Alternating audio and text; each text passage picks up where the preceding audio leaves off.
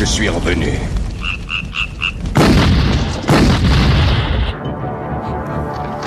Voilà, c'est une création hein, pour la de la science. Euh, Terminator version grenouille pour parler de l'un des pathogènes les plus meurtriers de la planète et de son terrible bilan aujourd'hui, Axel Villard. Oui, il a causé en 50 ans plus de 90 extinctions d'espèces et fragilisé plus de 500 autres.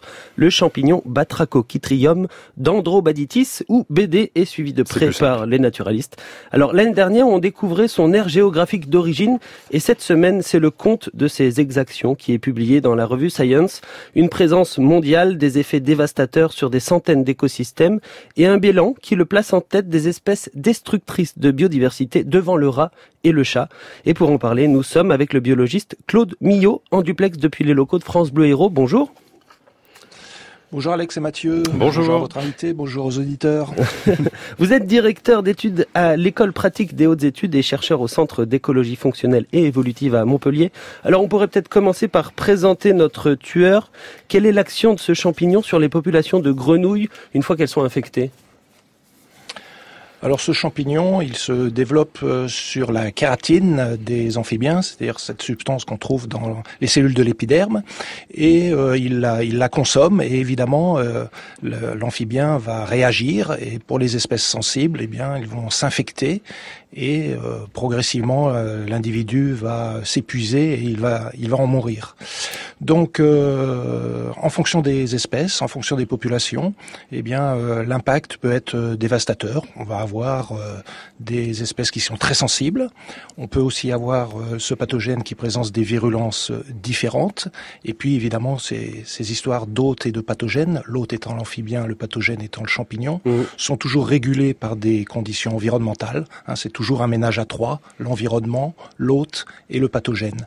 Et il se trouve que ce champignon, dont l'aire de répartition naturelle est euh, l'Asie du Sud-Est, a été introduit dans de nombreux écosystèmes euh, du reste du monde, hein, sur euh, l'ensemble des continents, et bien là, confronté à des nouveaux hôtes dans ces environnements, il provoque dans de nombreux endroits ces mortalités massives. Donc ce que vous êtes en train de nous dire, c'est que le responsable du désastre, c'est l'homme en fait alors, euh, ce sont les activités humaines, on va le dire comme ça. C'est vrai qu'au cours du l'étude précédente qui avait été publiée dans la rue Science montrait euh, l'identification de euh, l'ère d'origine, hein, l'Asie du Sud-Est, et aussi la datation de ces introductions qui montrait que c'était le XXe siècle. Et le XXe siècle, en effet, c'est le siècle des, des grands échanges. Hein, de...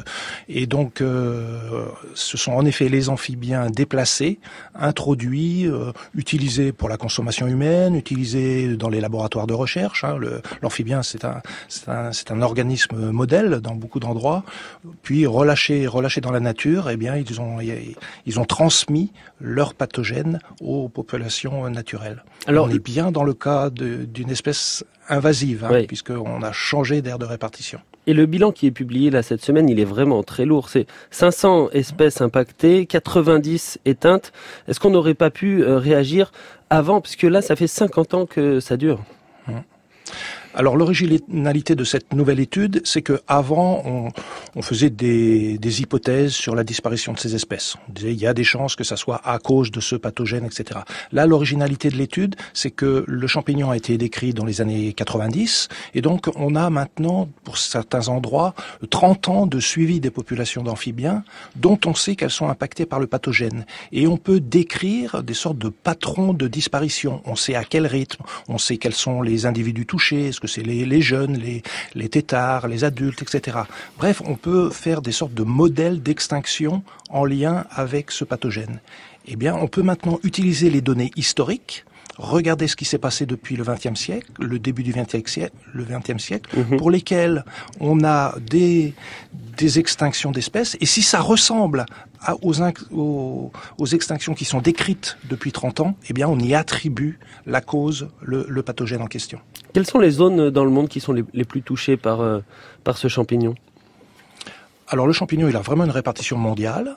Euh, dans son aire d'origine, eh il, euh, il a coévolué avec ses hôtes, hein, donc il ne provoque pas de, mortalité massive. Par contre, dans les zones euh, intertropicales, en particulier en Amérique centrale, en Amérique du Sud, dans certains endroits d'Amérique du Nord et en Australie, là, on a des euh, endroits documentés de mortalité massive euh, causée par ce champignon. Alors vous l'avez dit, c'est en partie les grenouilles qui voyagent, qui, qui sont vecteurs de ce champignon. Si, si des passionnés d'aquariophilie nous écoutent, quelles sont les bonnes pratiques à appliquer pour éviter de participer au désastre? Alors si, si on veut donner quelques conseils alors déjà la réglementation pour l'importation des grenouilles pour la consommation oblige maintenant des importations d'animaux congelés, donc euh, on, a, on, a, résolu le, le problème de, de, cette manière. Oui. Concernant l'activité en effet euh, de terrariophilie, il y a encore des, un commerce hein, de ces amphibiens pour euh, animaux de, de, compagnie, on va dire, et donc euh, un minimum de, de mesures sanitaires, c'est-à-dire éviter évidemment de relâcher les animaux dans la nature, ça c'est impératif, éviter aussi de euh, eh bien de, de, vider des aquariums euh, dans, la nature euh, pour ces possibilité de, de transmission de, des phases euh, libres hein, du champignon. Le champignon il se reproduit en ayant des spores libres, et ce sont ces spores qui sont susceptibles de, de contaminer les, les, autres espèces. Donc voilà, je pense qu'il y a des mesures sanitaires très simples à, à prendre en compte pour euh, limiter ça. D'un autre côté, les États ont commencé à prendre des, des mesures. Hein. L'Amérique du Nord, par exemple, a interdit euh, l'importation de beaucoup d'espèces euh, d'amphibiens d'Asie du Sud-Est parce que, euh, du fait de la présence d'un nouveau pathogène un autre euh, champignon qui provoque des mortalités massives de salamandres, eh bien, ils, ont, ils, considèrent qu'il y, y, a un risque sur ces populations de salamandres, sachant que l'Amérique du Nord est très riche en espèces de salamandres. Merci beaucoup, en tout cas, euh, Claude Millot, pour euh, ces précisions autour de cette triste publication hein, autour des, des amphibiens. Merci à vous. Et puis, Axel, on se retrouve demain. À demain. Allez, dans le reste de l'actualité scientifique, l'histoire forestière des peuples d'Amazonie dans les cernes des arbres. Une équipe euh, d'archéologues et de dendrochronologues, spécialistes donc des cernes d'arbres, confirme que les peuples du Brésil ont fortement domestiqué la grande forêt avant l'arrivée des Européens. Ils montrent notamment de fortes modifications dans la croissance des arbres à noix, type coco et palme, il y a 400 ans. Une étude qui confirme encore une fois que l'image de la forêt vierge amazonienne est largement fausse.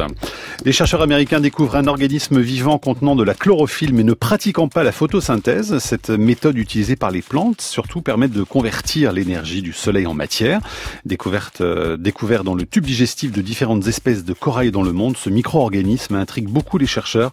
En effet, la chlorophylle, pigment vert, est capable d'emmagasiner une grande quantité d'énergie. Mais pour en faire quoi? La question reste ouverte. Et puis pour terminer, un astéroïde qui s'auto-détruit à cause de sa vitesse de rotation, la NASA a repéré cette dislocation sur des clichés pris par le télescope Hubble. GALT, c'est son nom, mesure 4 km de diamètre. Il voyage à grande vitesse entre Mars et Jupiter. Il tourne sur lui-même, si vite d'ailleurs que des glissements de terrain à sa surface sont en train de le démanteler complètement. Les chercheurs expliquent que sa vitesse de rotation euh, ne pouvant que grandir à cause des vents et de l'activité solaire, Gault est voué à s'auto-détruire. Ça vous étonne, euh, Hélène Courtois, cette bah, information?